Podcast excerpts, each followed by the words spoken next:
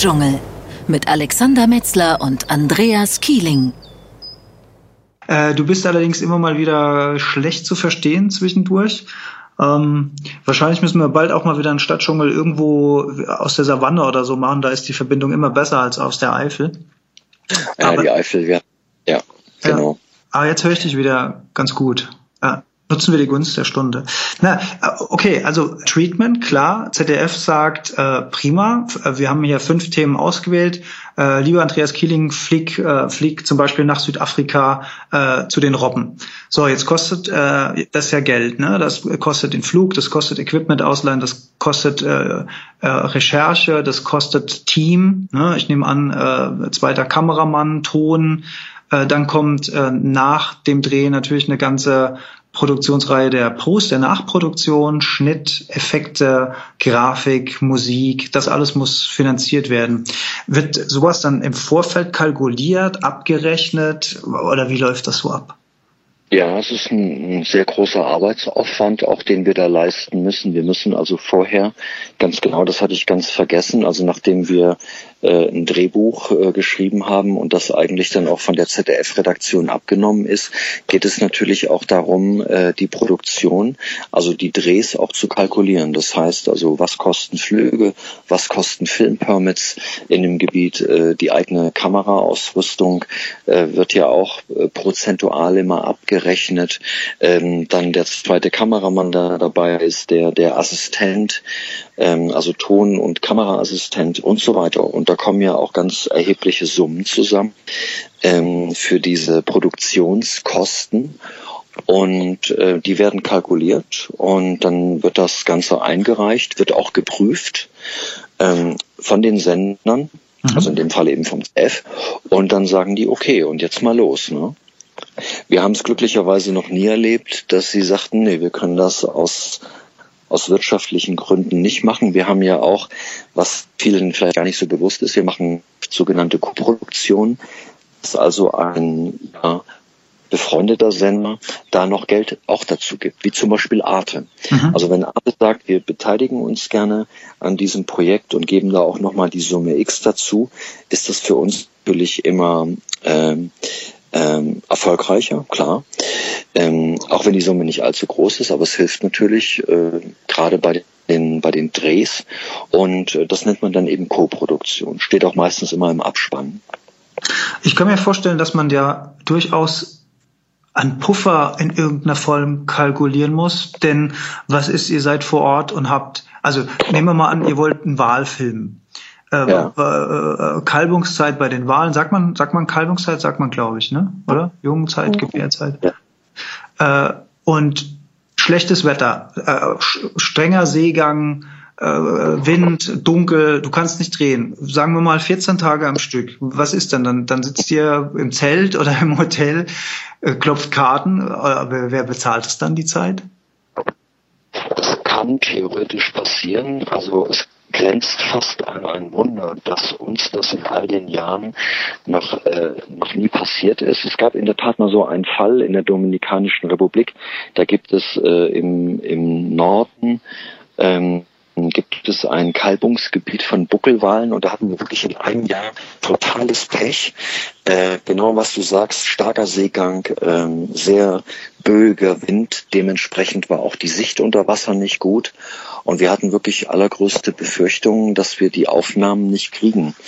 Und dann aber, wie es dann so oft ist, gab es dann doch für ein paar Tage eben Wetterbesserung. Ähm, ganz wichtig bei solchen Drehs, wenn man in Regionen ist, wo man sich auch selber nicht gut auskennt, dass man einen guten Guide dabei hat, also einen Führer, der eben Einhascher sein sollte, ähm, weil der uns dann eben ganz schnell gesagt hat, jetzt nicht lange rum äh, sondern wir fahren genau da und dahin. Wahrscheinlich sind da Wale, Buckelwale und so war es dann auch und wir haben noch unsere Aufnahmen bekommen. Aber das ist unter der Rubrik äh, sozusagen auch unternehmerisches Risiko. Mhm. Also es ist nicht immer garantiert, dass man die Bilder bekommt. Jetzt habe ich glücklicherweise so einen toleranten Sender, der sagt, na okay, jetzt hat er vielleicht nicht die perfekten Bilder ähm, von den Buckelwahlen ähm, bekommen, aber er hat äh, ganz tolle Geschichten und Kameraeinstellungen, also Filmaufnahmen von äh, Delfinen bekommen. Und, und wir verlegen dann vielleicht den Schwerpunkt ein bisschen dahin. Und ähm, in, insofern ist da ist das ähm, ZDF auch sehr ähm, flexibel. Also das heißt nicht, wenn ich äh, sage, ich mache einen Film über Elche und ich komme dann irgendwie nach drei Monaten zurück und sage, es ist leider ein Film über Karibus geworden. Äh, das geht natürlich nicht. Aber bisher hatten wir immer auch die Möglichkeit, dass wir, also wenn das eine nicht geklappt hat, dass dann eine andere Geschichte äh, umso besser funktioniert hat. Es ist sogar glücklicherweise bei uns so, dass man nennt das Drehverhältnis. Ähm, unser Drehverhältnis liegt ungefähr bei 1 zu 8, 1 zu 10. Also das heißt, nur ein Achtel oder ein Zehntel des, des gedrehten Materials wird dann auch in die Produktion reingeschnitten. Nicht, weil das andere verwackelt oder unscharf oder unterbelichtet ist, sondern weil es eben in die Geschichte nicht so perfekt reinpasst. Ja. Und wir hatten bisher immer sehr viel Glück. Man könnte es auch Instinkt und Erfahrung nennen, da spielt vieles mit eine Rolle. Fakt ist jedenfalls, ich habe früher für meine Filme deutlich länger gebraucht, also um die fertigzustellen, der eigentliche Dreh, ähm, als heute, weil ich mit Sicherheit nicht so erfahren ja, das bringt mit Sicherheit die Erfahrung mit. Ja, ich kann mir vorstellen, dass einem als Kameramann dann aber schon auch ja, das Herz blutet oder dass es auch hitzige Diskussionen gibt, ähm, äh, dass du vielleicht irgendwo äh, stundenlang, keine Ahnung, im Dornbusch bei Hitze gelegen hast, um, um die, diese eine Aufnahme zu kriegen, bist vielleicht selbst super stolz und die Redaktion sagt aber, nee, das brauchen wir an der Stelle nicht, wir wollen lieber noch 30 Sekunden von der anderen Geschichte erzählen. Ähm, das stelle ich mir dann auch spannend vor. Ne? Die kennen ja die Rahmenbedingungen ja. nicht und, und Material wegzuwerfen, in, in Anführungszeichen, also es kommt nicht in die Produktion, das tut ja. einfach schon weh. Absolut. Äh, in der Fachsprache heißt das Kill Your Darlings. Und äh, dass man genau das sagt. Also bei der Einstellung war ich irgendwie bis zum Bauch im eiskalten Wasser und hinter mir noch ein Grizzly und vor mir waren zwei und da passierte das und das. Und der Cutter, also der, der den Film dann schneidet, äh, der sagt, ja, aber es ist ein ganz normales Bild. Man sieht das alles nicht, was da noch drumherum Die passiert. Rahmenbedingungen, die kennt ja oh. niemand, außer der, der sie gefilmt hat, ja. Mhm. Und der Cutter ist eben der, der den Film dann schneidet, ähm, mit natürlich mit uns zusammen, also auch mit den Autoren oder eben mit dem Kameramann. Aber man kann sich das so ungefähr vorstellen, so dass äh, wir liefern das Mehl und er backt daraus das Brot. Ne? Mhm. Also der Cutter ist auch eine wichtige Person und äh, eine ganz wichtige. Und es gehört, glaube ich, auch so ein gewisser Abstand zu dem Rohmaterial ähm, weil du hast das ganz selten, dass der Kameramann und Autor auch gleichzeitig der Cutter ist, also der den Film schneidet, weil man zu emotional wäre mhm. und eine ganz andere Denke hat. Ne? Nicht so nüchterne Entscheidungen treffen kann. Ja. Mhm. Da braucht es eine neutrale und auch nüchterne Person. Arbeitest du da immer mit dem gleichen Cutter zusammen? Ist das dann auch eine gewachsene Zusammenarbeit über Jahre oder ist es ja. jedes Mal eine andere Auftragsproduktionsfirma, die das macht? Nein, nein, ich bin ja insofern meine eigene Firma, also als Produzent Viking Film, steht ja auch immer im Abspann äh, beim, beim ZDF und auch früher schon. Und ich hatte in meinem ganzen Leben erst drei verschiedene Cutter und arbeite auch immer mit denselben Tonstudios zusammen, habe auch bisher, was äh, Musikkomponisten angeht, ähm, sind die sind die mir und ich denen auch immer sehr treu geblieben und also ich bin jetzt, also wenn ich, wenn es einmal gut läuft, äh, bin ich äh, ein ganz treuer Hund, ja. Und ähm, äh, ich sage auch immer, hinter der Kamera sollen sich bei uns keine Dramen abspielen, ja, oder Kämpfe. Vor der Kamera gerne.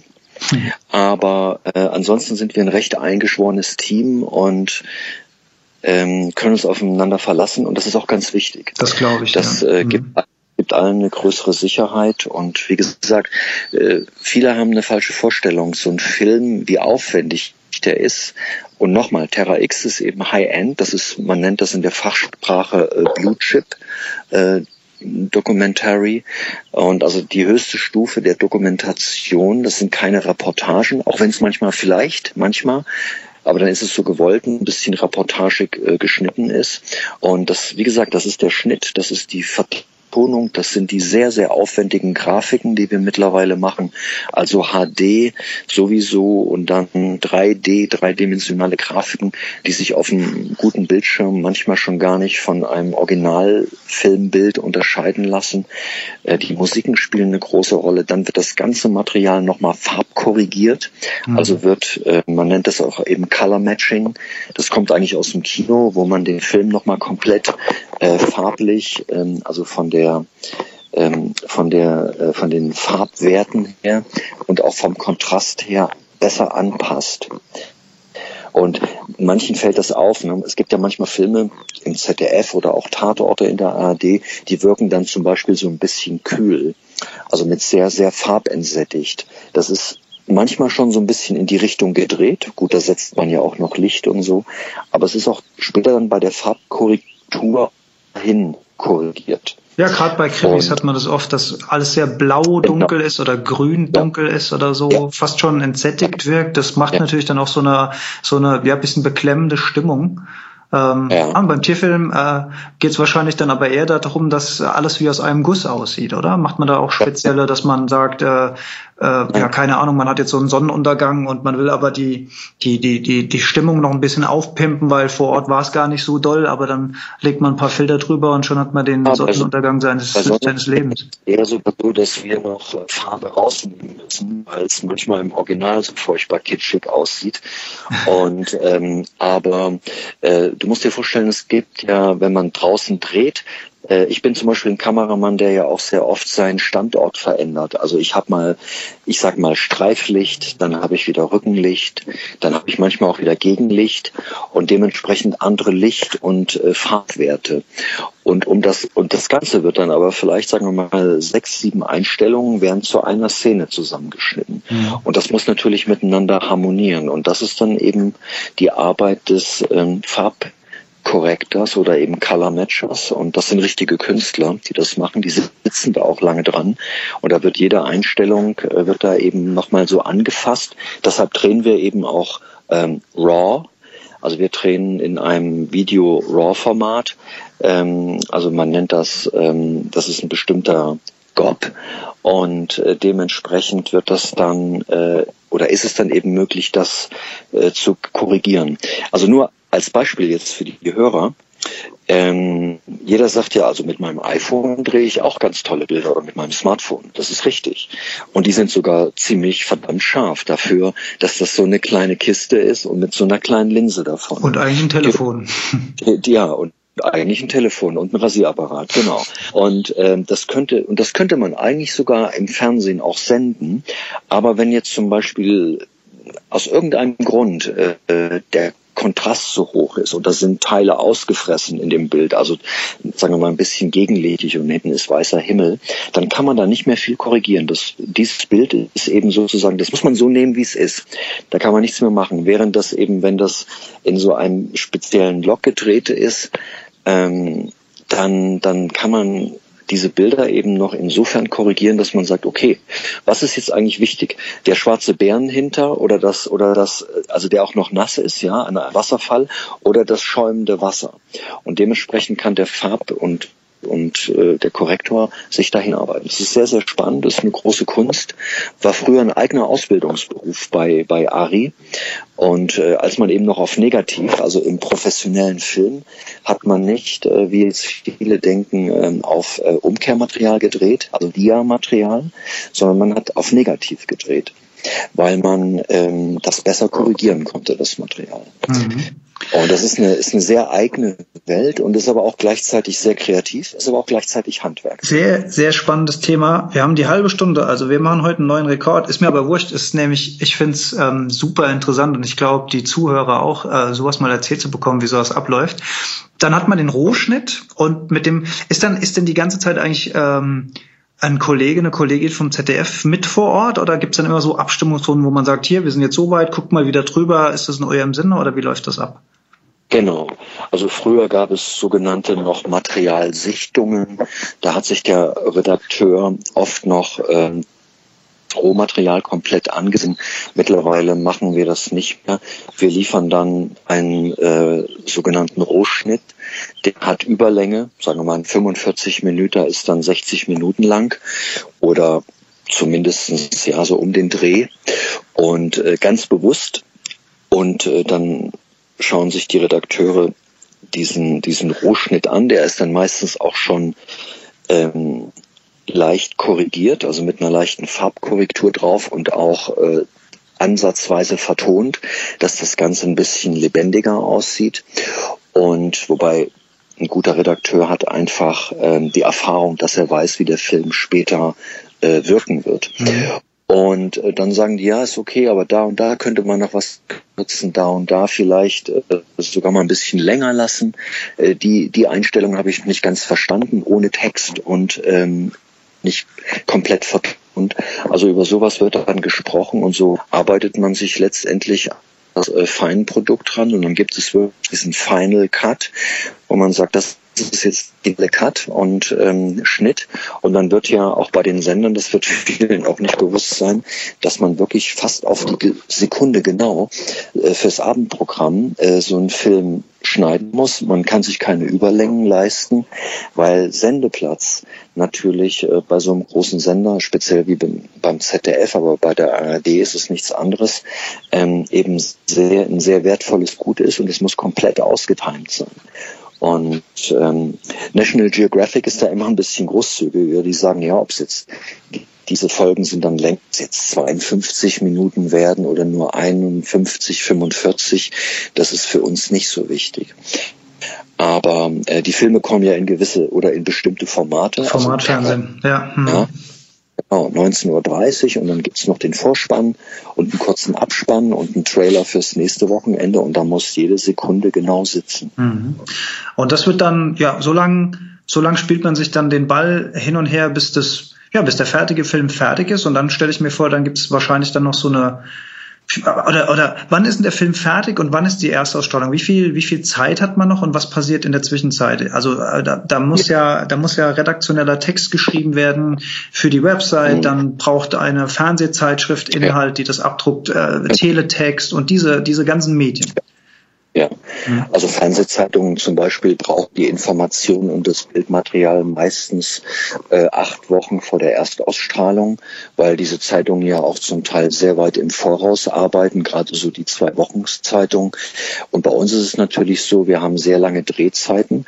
Wir arbeiten zum Teil an einem Projekt, also an einem 45-Minuten-Film arbeiten wir in der Regel wirklich ein Jahr auch wenn es dann mehrere Themenbereiche hat und auf verschiedenen äh, Kontinenten zum Beispiel spielt. Ja, also wir sind auch ich lege da persönlich auch viel Wert drauf, ob das richtig ist oder falsch sei dahingestellt. Wir drehen fast alles selber.